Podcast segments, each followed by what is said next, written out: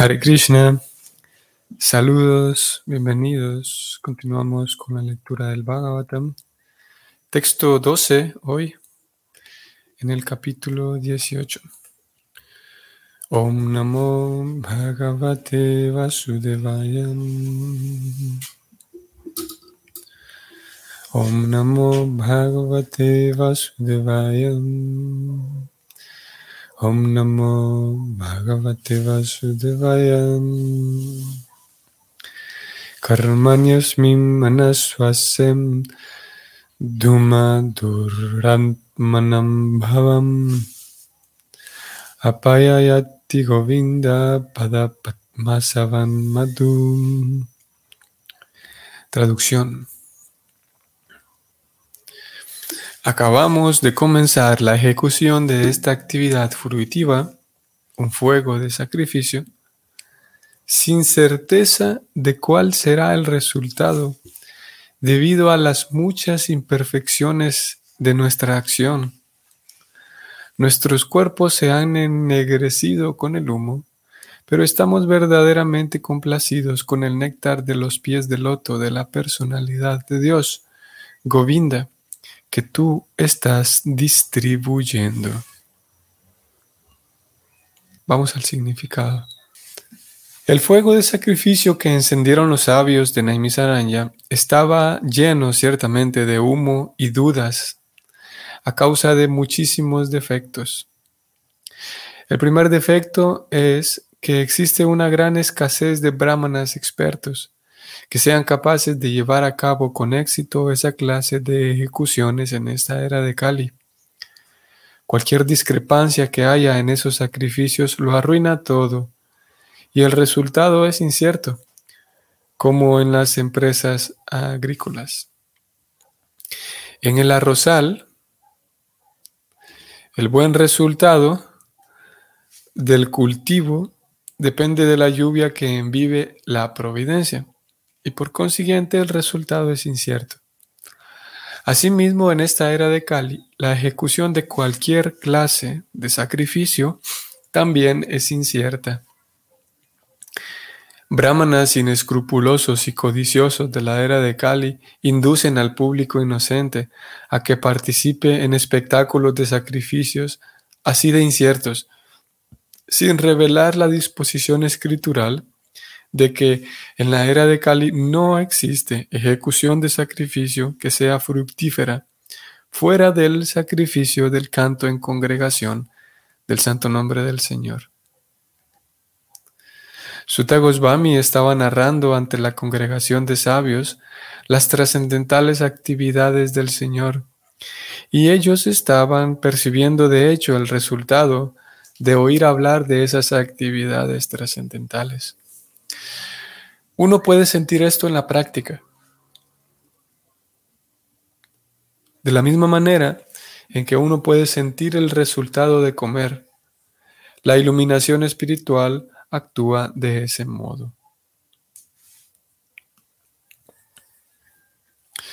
Los sabios de Naimisaranya estaban sufriendo en la práctica por el humo de un fuego de sacrificio y estaban dudosos del resultado pero al oír hablar a una persona iluminada, como lo era Sutta Goswami, se sintieron plenamente satisfechos. En el Brahma Vaivarta Purana, Vishnu le dice a Shiva que en la era de Kali los hombres que están llenos de ansiedades de diversos tipos se ocupan en vano en la actividad fruitiva y las especulaciones filosóficas, pero cuando se dedican al servicio devocional, el resultado es seguro y cierto, y no hay ninguna pérdida de energía. En otras palabras, nada que se realice en aras de la comprensión espiritual o del beneficio material puede tener éxito sin el servicio devocional del Señor. Aquí termina el significado. Bueno, tenemos aquí un tema bastante interesante. Primero vamos a ver la, la situación de estos sabios que estaban reunidos. Y recordemos que para tratar de ubicarnos en, una, en un contexto temporal, es que estos sabios están reunidos y ha comenzado ya la era de Cali. Recuerdan que justamente en este mismo capítulo acabamos de leer que en el momento en el que Krishna parte, en ese momento inicia la era de Kali. Y ese, ese dato fue compartido, ese dato fue, esa información fue compartida y presentada aquí por el orador a, a estos sabios que están hablando en este verso. Y fue compartido eso porque de hecho Krishna ya partió. Por lo tanto, ellos se encuentran ya en, ejecutando esta actividad dentro de la, de la era de Kali. Y el mismo título del capítulo que, está relacionado con Parixit y cómo Parixit recibe la era de Kali, cómo él fue maldecido, todo eso ya es historia para este momento en el que ellos están hablando. Todo eso ya ocurrió. O sea, de hecho ellos están en, dentro ya de la época de Kali. Y es por esa razón, de hecho, es debido a ello que, debido a que ya se encuentran en, esa época de Cali y debido a que todos ellos son sabios, se reúnen ahí porque son sabios y porque saben que en la era de Cali hay eh, mucha inestabilidad para, para las masas. Entonces se reúnen allí con el objetivo de llevar a cabo un sacrificio pueda ser de beneficio para todas las futuras generaciones, generaciones que van a estar eh, desprovistas de claridad espiritual. Por lo tanto, ellos saben, al ser sabios, ellos saben que las actividades espirituales ejecutadas con intención y con atención son beneficiosas para, para el, entorno, para la gente que nos rodea, eso a, nivel individual.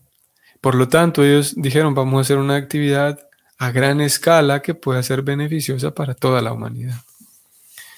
Y aquí empezamos a ver en, este verso, y lo vemos también de manera eh, entre líneas, como ellos, a pesar de ser sabios y a pesar de estar ejecutando tal actividad, llega un momento en el que en el que ellos mismos dicen, y lo voy a subrayar aquí, hemos comenzado a hacer esta ceremonia, pero no tenemos certeza de cuál será el resultado.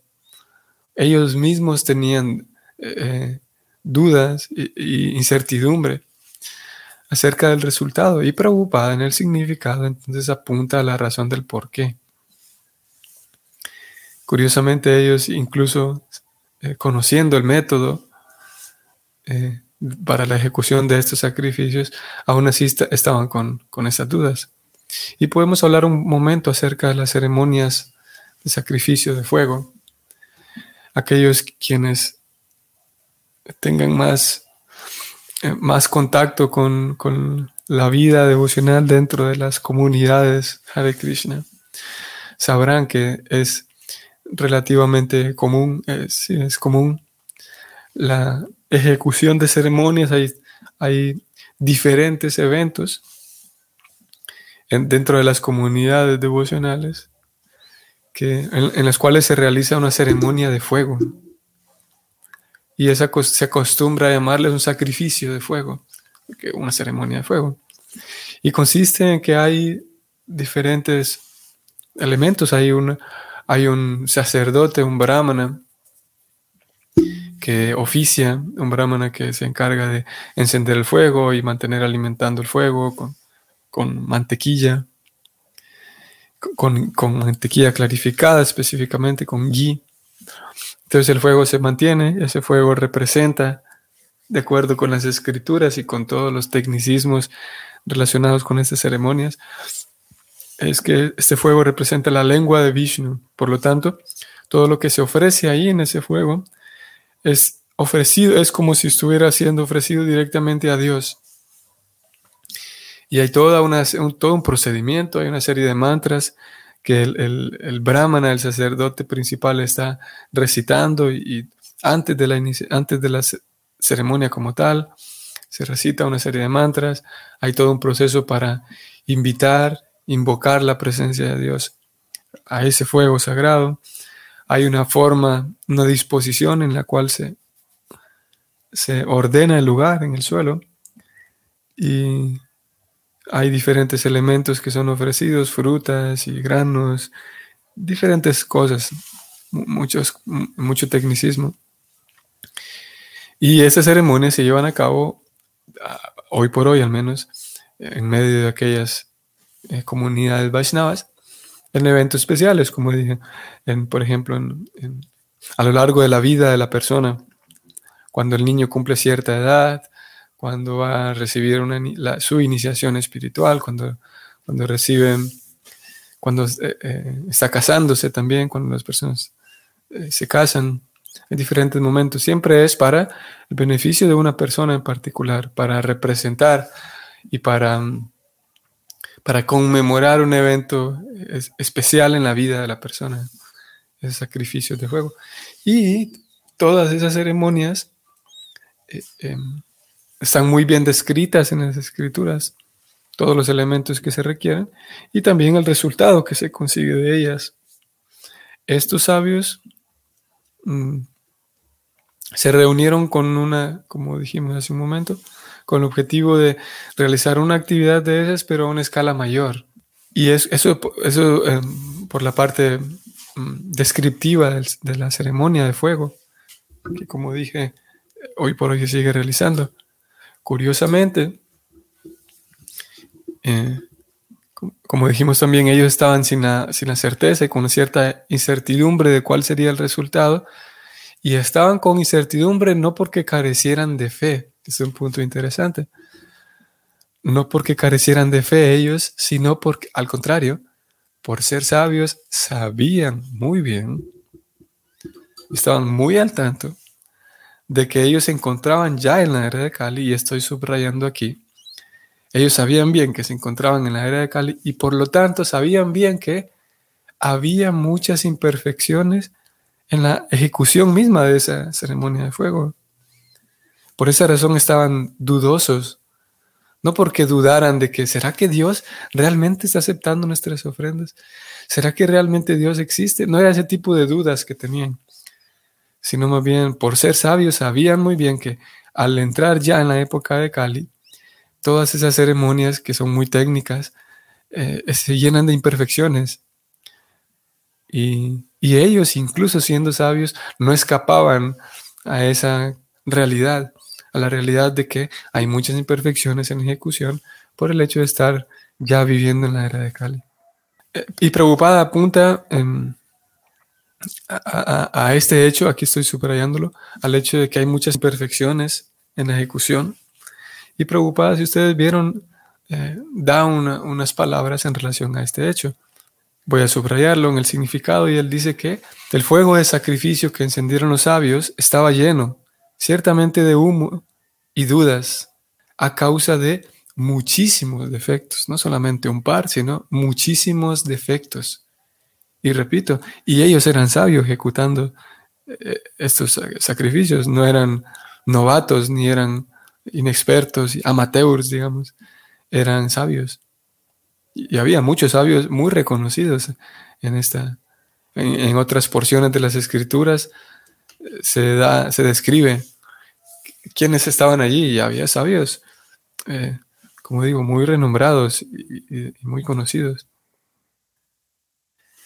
Sigo. El primer defecto es que existe una gran escasez de brahmanas expertos que sean capaces de llevar a cabo con éxito esa clase de ejecuciones en esta era de Cali. Cualquier discrepancia que haya en esos sacrificios lo arruina todo y el resultado es incierto tal como en las empresas agrícolas. Aquí preocupada habla un poco más, da el ejemplo de la, de la lluvia de la providencia. Y él dice en esta era de Kali, la ejecución de cualquier clase de sacrificio también es incierta. Brahmanas inescrupulosos, él sigue hablando de los brahmanas porque eh, se requieren aquellos sacrificios, en esas ceremonias, se requieren una cierta cantidad de brahmanas que pertenecían, como dijimos hace unos días, a la orden eh, sacerdotal, no, sí, a la orden sacerdotal y a, la orden em, religiosa, personas que por naturaleza y por vocación tendían a la religión y eran ellos quienes llevaban a cabo estas ceremonias. Y él dice entonces, hoy por hoy, por no haber personas con suficiente tendencia y cualidades brahmínicas, no se puede realizar. Sigo leyendo. Brahmanas inescrupulosos y codiciosos de la era de Kali inducen al público inocente a que participe en espectáculos de sacrificios así de inciertos, sin revelar la disposición escritural de que en la era de Kali no existe ejecución de sacrificio que sea fructífica o fructífera, fuera del sacrificio del canto en congregación del santo nombre. Quiero detenerme aquí para hablar un poco de esto, de espectáculos de sacrificios. Puede, ayer también hablamos un poco de esto, así muy brevemente, de, cómo la, lo esotérico puede dar la impresión de que es espiritual. Y incluso lo esotérico puede ser más, eh, y sin duda que es más, em, más vendido, podemos decir. Es más fácil de vender algo que sea esotérico.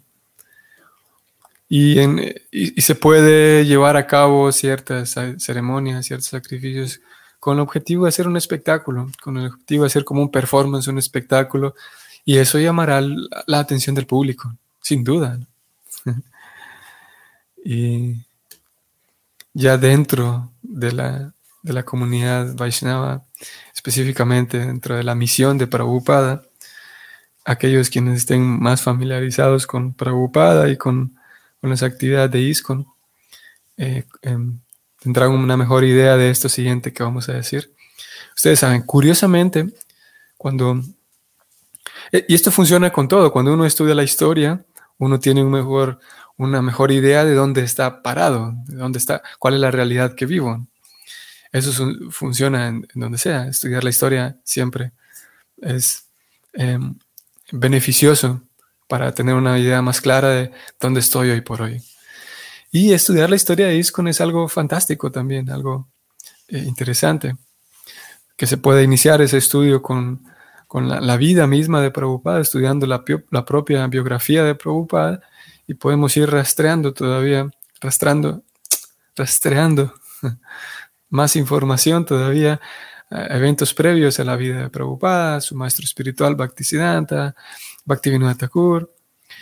Incluso si partimos desde la vida de Prabhupada, nos damos cuenta o podremos percibir eh, mucha, mucha a través de la historia, eh, podemos percibir mayor claridad en nuestra, en nuestra, incluso en nuestra propia práctica devocional. Y curiosamente, ustedes pueden, pueden checarlo, pueden notarlo. Cuando Prabhupada funda su ISKCON en 1966, Curiosamente, él, mm, todas las ceremonias que él realizaba eran muy simples, muy pequeñas. Y muy curiosamente también, en los días especiales como Yagmastami o Radhastami y otros, otros días como esos, mismo Gora Purnima, él no realizaba ceremonias de fuego. Eso es bastante interesante cosa que con el paso del tiempo fueron introduciéndose en los días especiales como Yagmastami, Radhastami, eh, puede ser eh, el día del Señor Ramachandra, Ramanavami o el día del Señor Chaitanya. Eh, se han introducido ahora sacrificios de fuego. Como digo, interesantemente, si la preocupada consideraba que esos días y uno puede ver en, la, propia biografía cómo él eh, conmemoraba esos días, qué actividades realizaba para conmemorar esos días. Y hay suficientes documentos, ya que su, su, propia, su propia misión, ISCON, la funda en el 66 y él parte en el 77. Así que tenemos ahí un lapso temporal de 11 años que nos permite estudiar y rastrear cómo él procedía en estos, en esos momentos. Entonces encontramos algo, como digo, bien interesante, que esas ceremonias de sacrificios, él las, las reducía al, así, al mínimo. Únicamente había ceremonias de sacrificio en, las, en, los momentos de iniciación espiritual y en los momentos de instalación de las deidades, cuando instalaban una deidad, había entonces una ceremonia de, fuego.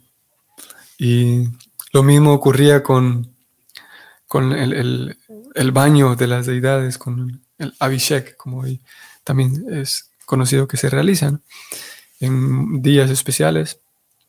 Hay de ceremonia también del baño de las deidades, cosa que también, eh, ceremonia que también, si la preocupaba por alguna razón, él decidía no realizarla. Cuando, por ejemplo, es el aniversario de la instalación de una de, las deidades, o otra vez fechas especiales como Janmastami, Radhastami, eh, Nrisimha Chaturdasim, en todos estos eventos especiales, curiosamente Prabhupada prescindía, no, realizaba esta ceremonia del baño de las deidades. Y él eh, conmemoraba esas fechas de otras maneras. Generalmente, él conmemoraba esas fechas, voy a bajar un momento más, eh, tal como él mismo aquí lo está eh, escribiendo. Lo conmemoraba con el canto en congregación del santo nombre del Señor. Y es, bastante sabido que en algunos, por ejemplo, o especialmente en los días de Janmastami, en, en la biografía uno puede, en su biografía de Prabhupada uno puede encontrar eso, como él eh, se dedicaba a leer y a que el, ambiente mismo se, saturara o se llenara de los relatos de la vida de Krishna, tal como él aquí mismo lo está eh, recomendando, no recomendando, pero lo está señalando el punto, tratando de aclarar el punto de cómo el, la vibración sonora del canto en congregación del santo nombre del Señor, o sea, en otras palabras, técnicamente llamada el kirtan. La práctica de kirtan es de acuerdo con este verso y es contundente. La, práctica de Kirtan es el único sacrificio, la única ceremonia de, ofrenda que tiene en sí eh, fructificación. es la única ceremonia que, que, puede dar un buen resultado de acuerdo con esta descripción. Por lo tanto, él mismo entonces lo que hacía era sentaba a sus discípulos y pasaban horas y horas eh, simplemente leyendo los relatos de la vida de Krishna, sabiendo que el kirtan es lo que puede dar, lo único que puede dar resultado. Y como hemos dicho también en otras ocasiones, como hemos leído ya, cuando hablamos de kirtan, esto incluye el canto musicalizado, digamos, el canto con una melodía, el canto de hecho, el mantra Hare Krishna. Y también eso incluye los relatos de la vida de Krishna, eso lo leímos hace unos días. El hablar acerca de la vida de Krishna, el hablar acerca de la filosofía de, del servicio a Krishna, el hablar en sí de el servicio devocional, todo eso entra en la categoría de Kirtan.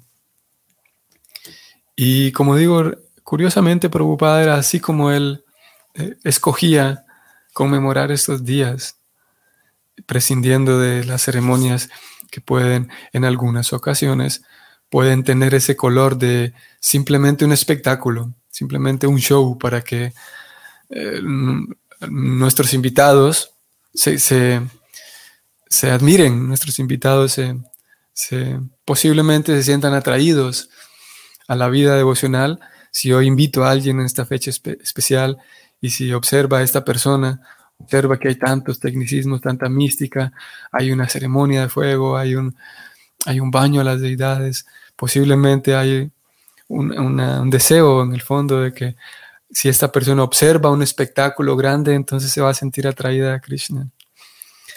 Y algunas ocasiones así es como funciona. es un método que en algunos lugares se lleva, se utiliza, pero curiosamente, eh, no es tan recomendado por Prabhupada, ni aparte de no recomendado, no fue tan usado por Prabhupada, sino él siempre apuntaba en vez de, en lugar de atraer, digamos, o,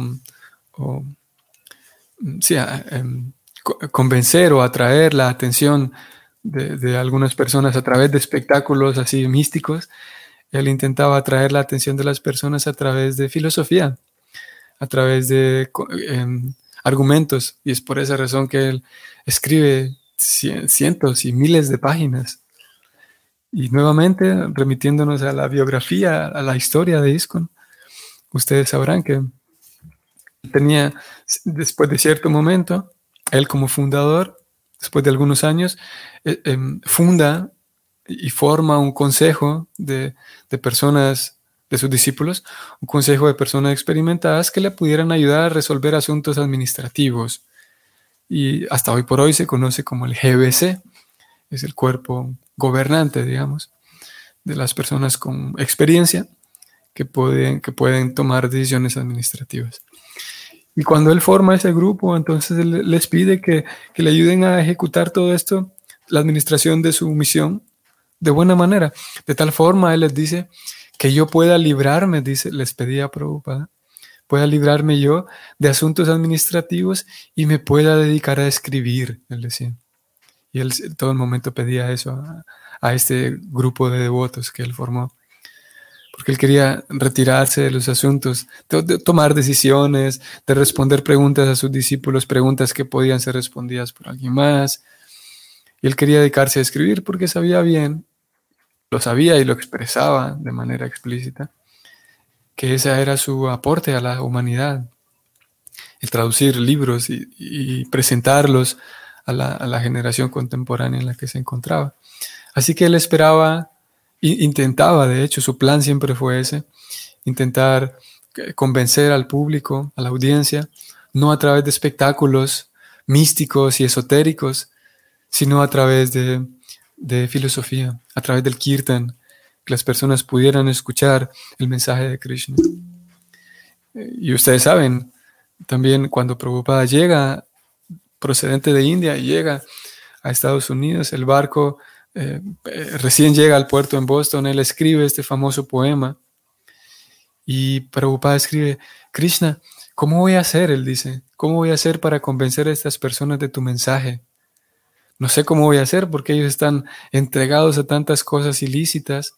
Y él dice, todo el poema muy bonito, y él dice en un momento, pero estoy seguro, él dice, que cuando ellos escuchen el mensaje trascendental del Bhagavatam, su corazón se ablandará.